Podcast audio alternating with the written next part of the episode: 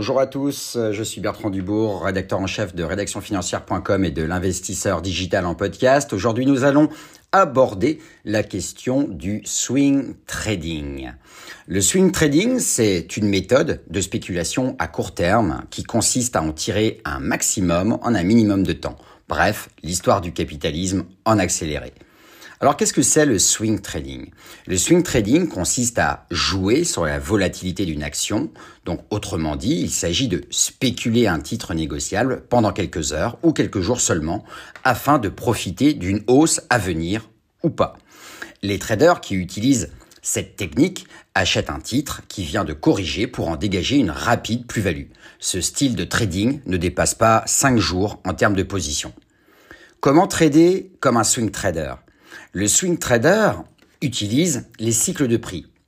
Il est en veille constante sur les mouvements et il se positionne tôt pour profiter d'une hausse espérée. L'idée est de trouver le bon point d'entrée et de revendre ses actions juste à temps pour obtenir un gain correct.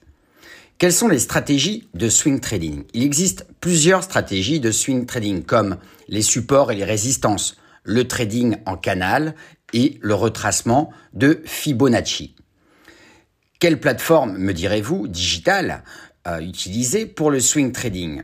Pour réaliser du swing trading, le digital est parfait. Les principales plateformes sont Paperstone, Avatrade, eToro, FXCM et XTB. Les ETF et le swing trading.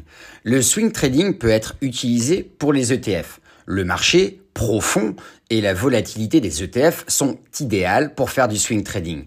La grande liquidité des ETF est parfaitement adaptée au swing trading avec un effet de levier bien supérieur au rendement de l'indice lui-même.